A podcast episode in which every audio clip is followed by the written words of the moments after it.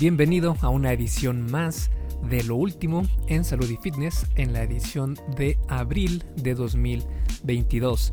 En esta ocasión vamos a hablar sobre cómo influye el hambre en el rendimiento del ejercicio de fuerza.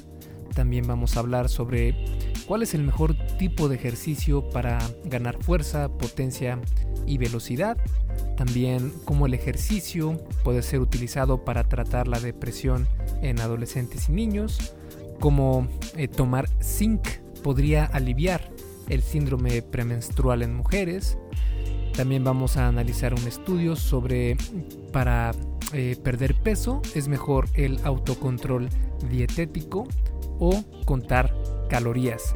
Estos son los estudios que vamos a analizar en esta ocasión, que te explico un poco. Lo último en salud y fitness, por si no habías pasado por aquí, es la sección del podcast donde eh, dedico el episodio completo a hablar sobre los estudios de los últimos meses, semanas, que eh, nos ayudan a obtener algo más de información sobre los resultados que han obtenido estas investigaciones para que así vayamos poco a poco integrando más piezas del gran rompecabezas que es esto de la salud y el fitness. Y recuerda que este y todos los episodios del podcast son traídos a ti por Fase 1 Origen, mi videocurso sobre salud y fitness para aquellas personas que van comenzando en el fitness o aquellas personas que ya han comenzado en alguna otra ocasión pero porque tienen un entrenamiento exagerado o porque tratan de llevar una dieta muy muy restrictiva, siempre terminan en el mismo lugar, que es exactamente en el mismo lugar donde comenzaron, o incluso peor, si bajaron algo de peso lo vuelven a subir, o si eh, no habían entrenado para nada, resulta que terminan lesionados o algo traumados por la eh, magnitud del ejercicio extremo. Entonces, por eso creé Pase un Origen, con este perfil de persona en mente, que es aquella persona que quiere empezar, que quiere eh, ya tomar las cartas en el asunto, pero no necesariamente tiene la mejor información y por lo mismo no es sustentable porque termina, como te comentaba, con estos errores clásicos que cometemos todos cuando estamos iniciando, que queremos hacer demasiado y mucho más rápido. Pero fase 1 origen es diferente porque te llevo desde el absoluto cero hasta hacerlo sustentable para ti sin importar tu situación en, la que te encuentres, ya sea social, ya sea eh, de experiencia, en fin. Esto es precisamente el por qué fase 1 origen es la mejor manera de comenzar en la salud, en el entrenamiento y en la nutrición. Y bueno, entonces si quieres conocer más sobre estos cursos, puedes ir a esculpetucuerpo.com, diagonal fase 1, todo junto, sin espacio, y el número 1 con número, no con letra, fase 1. Entonces, sin más, te dejo con el episodio número 146 del arte y ciencia del fitness, el podcast de esculpetucuerpo.com. Yo soy Mike García y te veo en dos segundos. El primer estudio que vamos a analizar habla sobre cómo influye el hambre en el rendimiento del ejercicio de fuerza. La ingesta de carbohidratos antes del ejercicio mejora la resistencia y el rendimiento del ejercicio intermitente, pero su efecto en el rendimiento de ejercicio de fuerza está menos claro. Un estudio publicado en 2019 descubrió que el consumo de 1.5 gramos de carbohidratos por kilogramo de masa corporal aumentaba el rendimiento del ejercicio de fuerza en comparación con la ausencia de desayuno. Sin embargo, un estudio de seguimiento informó que no había diferencias entre un desayuno rico en carbohidratos y uno de eh, baja energía y de un estado viscoso, es decir, semisólido. Y esta eh, categorización de baja energía era un desayuno de 30 calorías, es decir, era muy, muy poca energía. Y esto fue em, pensado precisamente para el rendimiento en el ejercicio de fuerza. Y también los cambios en el hambre y la saciedad fueron similares entre los grupos. Esta investigación sugiere que el hambre puede mediar los efectos de la ingesta de carbohidratos antes del ejercicio en el rendimiento del ejercicio de fuerza más que la disponibilidad de glucosa. En este estudio entonces, que fue un ensayo aleatorio cruzado, 16 hombres con experiencia entrenando, con una edad media de 27 años y 5 años de experiencia en entrenamiento de fuerza, completaron un entrenamiento que consistió de cuatro series de prensa en banco con barra y sentadillas con barra, realizadas hasta el fallo muscular al 90% de su máximo de 10 repeticiones, con al menos 3 minutos de descanso entre series. Dos horas antes del ejercicio, los participantes consumieron una comida semisólida de baja viscosidad o de alta viscosidad, la cual contenía los mismos ingredientes que la de baja eh, viscosidad o semisólida, pero se añadió goma xantana para espesar la solución. Ambas de estas comidas, tanto la semisólida de baja viscosidad como la de alta viscosidad, contenían 1.5 gramos de carbohidratos por kilo de masa corporal. Los participantes registraron su dieta y actividad física durante dos días antes de la primera prueba y repitieron estos patrones antes de la segunda prueba. El resultado primario a analizar fue el rendimiento en sentadilla. Los resultados secundarios fueron el rendimiento en la prensa en banco, el hambre y la saciedad subjetivos, que se midieron con escalas eh, analógicas visuales. También se buscó analizar la glucosa en sangre y la insulina en plasma, la grelina total y el péptido YY, que estos de dos últimos son los que ayudan al proceso de saciedad. El hambre y la saciedad subjetivas se evaluaron a los 10, 45, 60 y 105 minutos después de la comida. Los niveles de glucosa en sangre se evaluaron a los 15, 30, 45, 60 y 105 minutos después de la comida y los niveles hormonales se evaluaron a los 45 y 105 minutos después de la comida. Los resultados mostraron que el total de repeticiones completadas para la sentadilla con barra fue un 11.6% mayor, en este caso fue 57 repeticiones contra 51 repeticiones, en la condición de eh, la comida viscosa en comparación con la líquida, sin embargo, no hubo diferencias entre los grupos en el número de repeticiones totales completadas para la prensa en banco. El hambre fue menor y la saciedad fue mayor en el grupo del alimento viscoso, es decir, de la que era semisólida, en comparación con el alimento líquido. Y esto fue a los 45 y a los 5 minutos después de la comida. Además, en comparación con la fase previa a la comida, la saciedad aumentó significativamente en todos los puntos temporales en el alimento eh, viscoso, en el semisólido, pero solo a los 10 y 45 minutos en el líquido.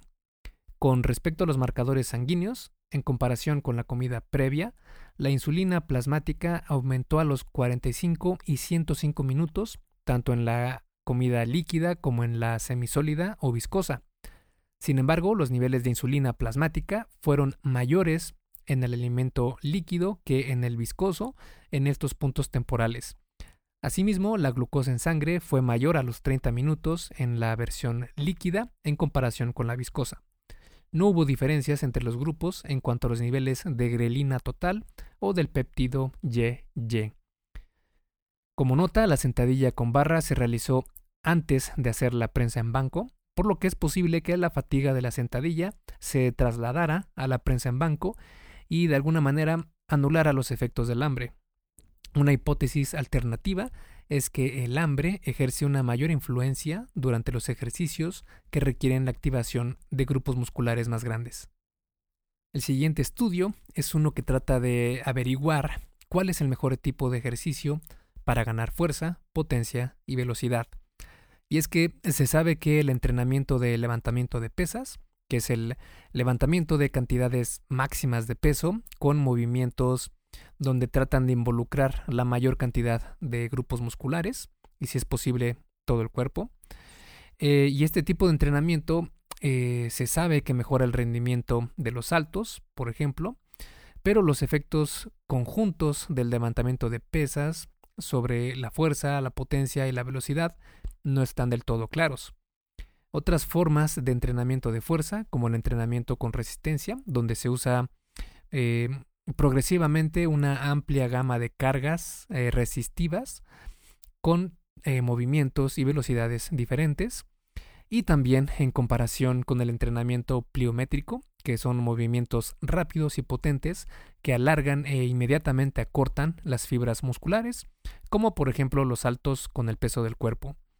Estos han demostrado mejoras en la fuerza, la potencia y la velocidad, pero mm, estos, estas disciplinas no se han comparado exhaustivamente con el levantamiento de pesas. Entonces, este metaanálisis incluyó 16 estudios con un total de 427 participantes, con una edad media de 20 años, donde la mayoría eran hombres. Cinco estudios incluyeron un grupo de control, 10 incluyeron un grupo de eh, entrenamiento con resistencia y 6 incluyeron un grupo de ejercicios pliométricos. La mediana de la duración y la frecuencia de las sesiones de levantamiento de pesas fue de 8 semanas de 3 sesiones de entrenamiento por semana en el contexto de la práctica deportiva normal o la actividad física típica. Los cambios en la fuerza, la potencia y la velocidad se evaluaron midiendo aspectos del entrenamiento que incluían el peso levantado, la altura y la distancia de los saltos, así como la velocidad de los sprints. Los resultados mostraron que el levantamiento de pesas demostró mejoras similares en la fuerza, la potencia y la velocidad en comparación con el ejercicio pliométrico, pero mejores mm, eh, aumentos en la carga de levantamiento de pesas y el salto en contramovimiento, el cual es un indicador del rendimiento de saltos, esto en comparación con el ejercicio de resistencia. También hubo una mayor diferencia entre los estudios que compararon el levantamiento de pesas con el ejercicio con resistencias. Como nota, en general, estos resultados apoyan el concepto de especificidad del entrenamiento, es decir, que para lo que entrenes es para lo que vas a mejorar.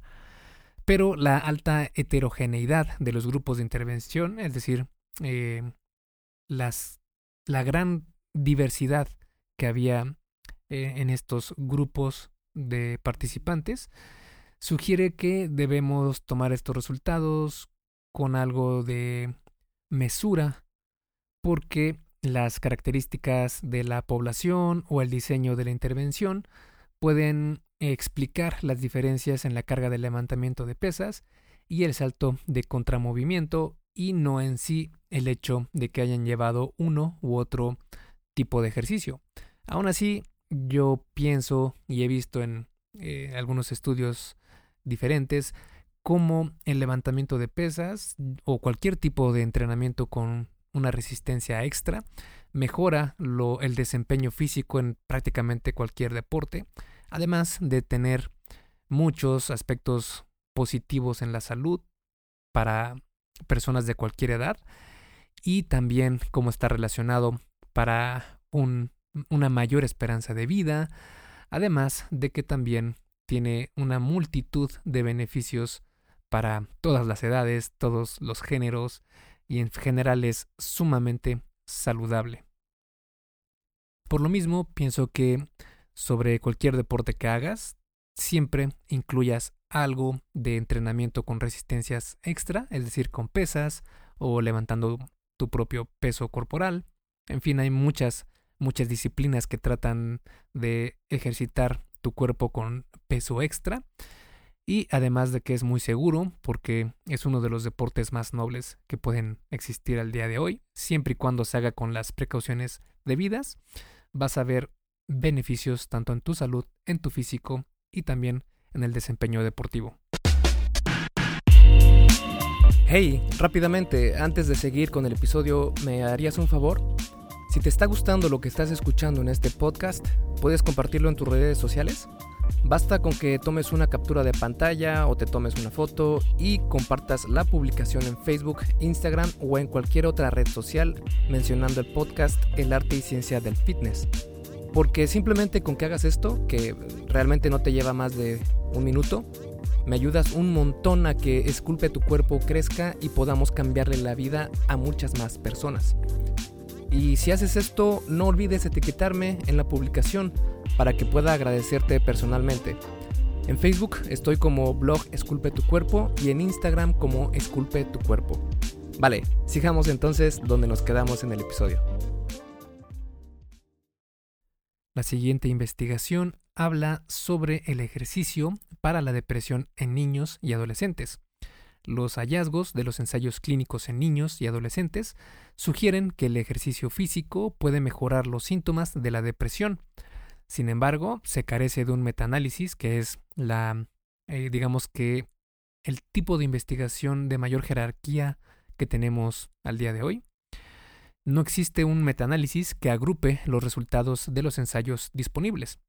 Por eso se realizó este metaanálisis de 15 ensayos controlados aleatorios, donde se examinaron los, los, efectos del ejercicio físico en comparación con la ausencia de ejercicio sobre los síntomas de la depresión en un total de 1.331 niños y adolescentes de entre 12 a 18 años con depresión o con síntomas depresivos. Los programas de ejercicios incluyeron principalmente ejercicios aeróbicos, ejercicios aeróbicos más ejercicios de resistencia o yoga, aunque un ensayo incluyó la vibración muscular de todo el cuerpo. La duración de la intervención varió de 6 a 40 semanas y la frecuencia fue de 2 a 4 veces por semana. La duración de las sesiones de ejercicio osciló entre los 8 y los 120 minutos. Los resultados mostraron que en comparación con no hacer ejercicio, las intervenciones de ejercicios mejoraron los síntomas depresivos en los individuos con depresión y también en los individuos con síntomas depresivos.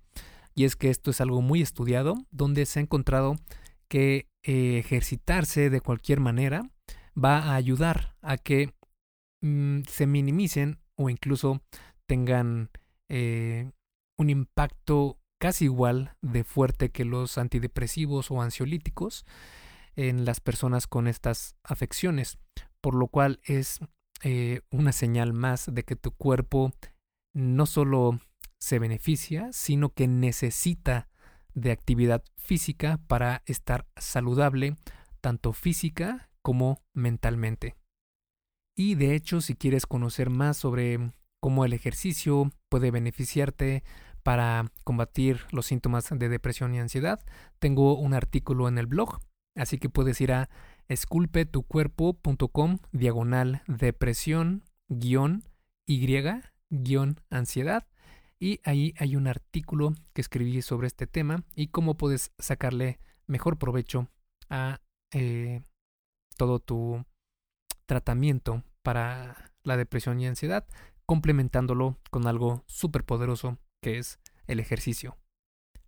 El siguiente estudio a analizar está dirigido a mujeres porque menciona que tomar zinc puede aliviar el síndrome premenstrual.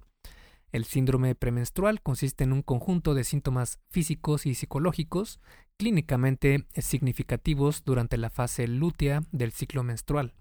Alrededor del 80 al 90% de las mujeres manifiestan al menos un síntoma del síndrome premenstrual, pero solo entre el 2.5 y el 3% experimentan síntomas eh, que se pueden considerar agudos y que llegan incluso a perjudicar las actividades y las relaciones sociales.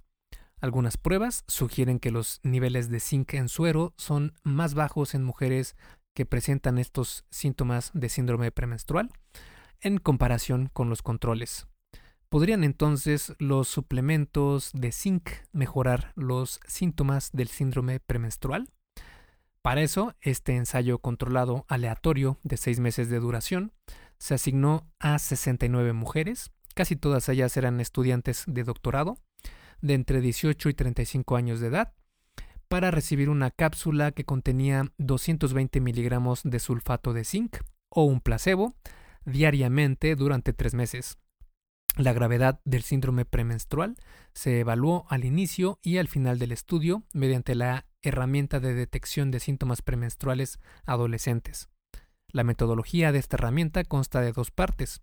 La primera evalúa el estado de ánimo y los síntomas físicos y conductuales, y la segunda evalúa el efecto de estos síntomas en el funcionamiento diario. En comparación con el placebo, el zinc mejoró ambas partes de la metodología. El zinc mejoró la ira, la irritabilidad, la ansiedad, la tensión, la sensibilidad al rechazo, el estado de ánimo deprimido, el interés por las actividades del trabajo y del hogar, la actividad de la vida social, la dificultad para concentrarse, la fatiga, la falta de energía, el exceso de comida o de antojos por alimentos, la somnolencia, los síntomas físicos como la sensibilidad de los senos, los dolores de cabeza, el dolor muscular, la hinchazón, etc. También eh, mejoró la eficiencia en la escuela y el trabajo, así como las relaciones con los amigos, los compañeros de clase y los de trabajo, e incluso con las relaciones familiares. Como nota, cabe aclarar que una limitación de este estudio es que no se midieron ni controlaron los otros factores del estilo de vida, como la dieta, la actividad física, etc. Además, los investigadores no ajustaron las comparaciones múltiples, a pesar de la inclusión de numerosos resultados, lo que puede aumentar el riesgo de resultados falso positivos. Por lo tanto, estos resultados deben considerarse preliminares, pero nos muestran una posible solución para eh, disminuir esta incomodidad y eh, malestar físico que sienten muchas mujeres de forma intensa, muchas de ellas, cuando tienen estos síntomas de síndrome premenstrual. Y el último estudio que vamos a analizar en esta ocasión habla sobre para perder peso es mejor el autocontrol dietético o contar calorías. Las intervenciones conductuales para la pérdida de peso se consideran el estándar de oro para el tratamiento conductual de la obesidad en adultos, pero su efecto en la salud pública se ve restringido por el alto coste de la administración del tratamiento, también el alcance limitado y la alta variabilidad de los resultados de los pacientes. El cumplimiento del seguimiento detallado de las calorías es un predictor constante y sumamente probado por la ciencia de la pérdida de peso en las intervenciones conductuales. Pero el cumplimiento del seguimiento de las calorías tiende a disminuir con el tiempo, ¿Podría entonces una intervención conductual digital basada en el autocontrol parcial de la dieta ser la solución a estos problemas? Para eso, este ensayo controlado y aleatorizado de seis meses de duración, con 72 participantes con una edad media de 40 años y un 94% de los participantes siendo mujeres, con sobrepeso u obesidad, y con niños que vivían en el hogar fueron asignados a un grupo que utilizaba el autocontrol dietético de los alimentos con alto contenido calórico, que a este grupo se le denominó como grupo simplificado, o a un grupo que realizaba un seguimiento de las, de las calorías, que a este grupo se le llamó estándar. Ambos grupos recibieron una báscula inalámbrica, arrastradores Fitbit y una intervención realizada a través de una aplicación para teléfonos inteligentes donde podían encontrar lecciones, mensajes de texto y mensajes semanales de retroalimentación personalizada basados en los datos de seguimiento de la dieta y la actividad física y los cambios en el peso corporal. En el grupo estándar, los participantes recibieron un objetivo calórico diario basado en su peso corporal. En el grupo simplificado, los alimentos se clasificaron como verdes, amarillos o rojos, es decir, alimentos ricos en calorías como los dulces, las papas fritas, los alimentos fritos en general y las bebidas azucaradas eran los rojos, es decir, alimentos de cuidado. Se pidió a los participantes que solo hicieran un seguimiento precisamente de los alimentos rojos y se les impusieron límites en función de su peso corporal. Es decir, si digamos alguien pesaba menos o hasta 200 libras, les ponían como límite consumir tres alimentos rojos al día. Si pesaban entre 200 a 250 libras, entonces su límite era de cuatro alimentos rojos al día. Y si era mayor de 250 libras, entonces cinco alimentos rojos al día. El resultado primario fue el porcentaje de pérdida de peso, el resultado secundario fue el número de días de seguimiento de la dieta. Los resultados mostraron que no hubo diferencias entre los grupos en cuanto al porcentaje de pérdida de peso, porque este fue una diferencia de 1.7% entre los dos grupos. Uno perdió 5.7% y el otro 4%, donde 5.7% eh, eh, perdió el grupo estándar y 4% perdió el grupo simplificado. Además, el porcentaje de participantes que alcanzaron el 5% de pérdida de peso no fue diferente entre los grupos. Fue el 43.2% del grupo estándar contra el 42.9% del grupo simplificado.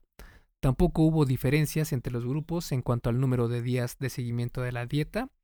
El grupo estándar lo siguió por 89.2 días, mientras que el simplificado 86.2. El número de días de seguimiento de la dieta se correlacionó con el porcentaje de pérdida de peso en el grupo estándar, pero no en el grupo simplificado.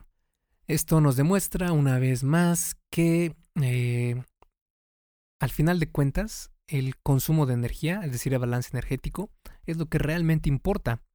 No importa tanto el sistema que tengas, porque como pudimos observar, siempre y cuando se tuviera una restricción calórica, prácticamente ambos grupos tuvieron los mismos resultados. Por eso es que hay que probar qué método es el que funciona mejor para ti para algunas personas va a ser contar calorías, para otros va a ser tener un autocontrol dietético, para otros va a ser eh, simplificar su consumo de alimentos clasificándolos en verde, amarillo y rojo, como vimos en esta ocasión. Para otros va a ser una dieta estricta, para otros va a ser, no sé, una dieta en específico. En fin, en este caso va a depender mucho de cómo es tu personalidad, de cuáles son tus preferencias, de qué cosas te gusta comer, cuáles no, cuáles son tus patrones de consumo de alimento, entre muchas otras cosas. Y por eso yo siempre he opinado que lo mejor es empezar con lo más básico, que es contar calorías, porque así puedes abrir los ojos a lo que realmente estás consumiendo, consumiendo en cuestión de energía de los alimentos. Y a partir de ahí ya puedes ramificar hacia otras, eh, otros sistemas que podrán eficientar u optimizar la manera en la que puedes tener este balance energético, pero siempre y cuando ya tengas una idea general de cuánto, alimento necesitas al día para perder, mantener o subir de peso. Y si quieres conocer más sobre todo este tema de las calorías y por qué es la base de la pérdida o ganancia de peso, puedes checar mi artículo en el blog, que es esculpetucuerpo.com diagonal calorías, y ahí te explico el porqué de la ciencia de cómo funciona esto. Y bueno, sin más, ya llegamos al final de este episodio, espero que te haya sido de ayuda, y nos vemos la siguiente semana con otro episodio del podcast. Esculpe tu vida, comienza con tu cuerpo. Y hasta aquí el episodio del podcast de hoy. ¿Te gustó? Si es así, déjame una calificación y tu opinión en Apple Podcast o en la plataforma que me escuches. Es muy sencillo y no te lleva mucho tiempo. Con esto me ayudas a que el podcast suba en el posicionamiento y así podamos llegar a más personas. Si tienes alguna duda o sugerencia, puedes mandarme un email a contacto arroba. Veo absolutamente todo lo que me llega al mail y respondo personalmente a todos.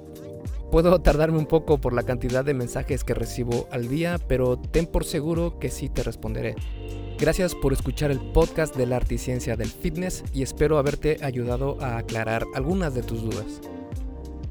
Y antes de irnos, si te gustó el episodio, entonces probablemente también te guste el checklist que hice para saber si estás haciendo lo correcto para ver resultados en el gym. Si no estás viendo los resultados que quieres, se puede deber a varios factores. Este checklist funciona como una guía para que veas dónde puedes mejorar y poder seguir progresando. Es completamente gratis y puedes bajarlo en esculpetucuerpo.com diagonal lista. Me despido y nos vemos en el siguiente podcast.